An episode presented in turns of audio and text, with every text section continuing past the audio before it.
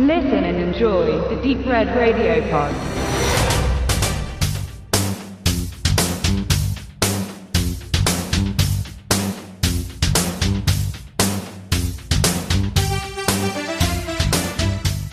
Die oberste Devise im Leben eines Ninjas lautet, unentdeckt im Schatten zu operieren.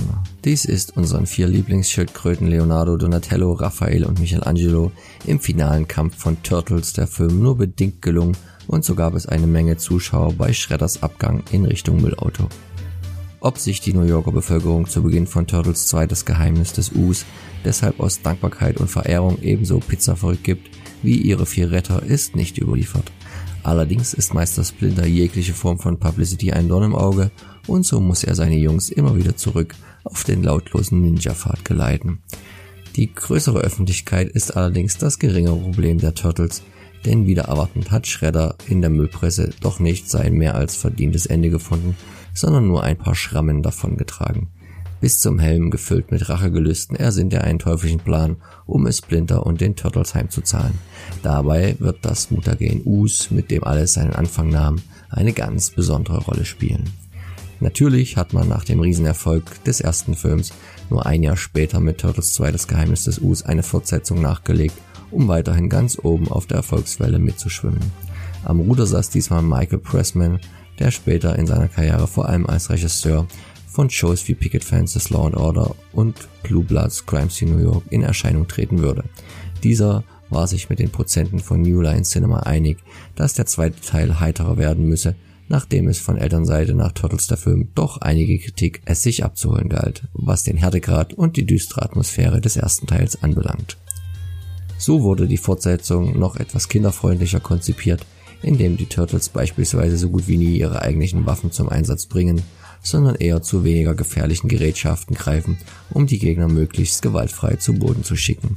Am besten verdeutlicht dies die anfängliche Kampfszene in einem Warenhaus, in der Michelangelo seine Gegner nicht mit dem ihm angestammten Nunchakus bearbeitet, sondern mit gleicher Technik zwei Paar Knacker zweckentfremdet.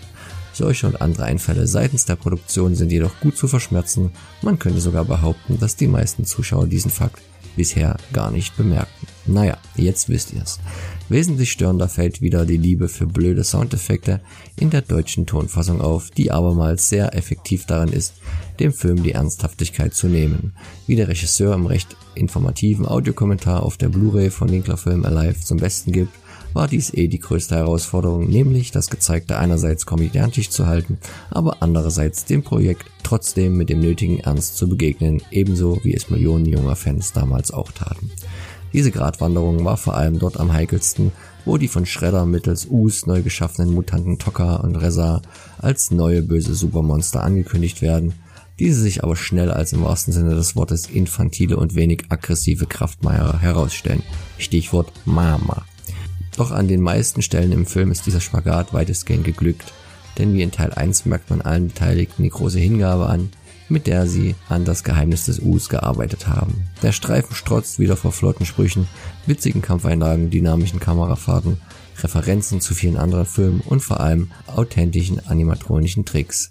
Mittels dieser wurden die Turtles, Meister Splinter sowie Tokka und Reza wieder gefühlsecht zum Leben erweckt. Abermals waren vier Personen pro Schildkröte nötig, um diese auf die Leinwand zu bringen. Neben dem jeweiligen Darsteller im Kostüm gab es einen Animator zur Herstellung der Mimik, einen Stuntman für die Action-Szenen und einen Sprecher für die Nachsynchronisation. Der Aufwand, den die Mitarbeiter des Jim Hensons Creator Shop betrieben, war erneut immens, allerdings stand der gesamten Produktion diesmal auch ein Vielfaches an Budget zur Verfügung. Jim Henson selbst konnte die Dreharbeiten nicht mehr miterleben, da der Vater der Muppets leider kurz nach Veröffentlichung des ersten Teils im Mai 1990 verstarb. Turtles 2, das Geheimnis des Us, ist sinnvollerweise ihm gewidmet, hätte es ohne seinen kreativen Input doch keine Realverfilmung auf diesem Niveau gegeben. Aber auch wenn der Film letztendlich sein Budget locker wieder einspielte, blieb der Erfolg an den Kinokassen allerdings weit hinter dem des ersten Teils zurück.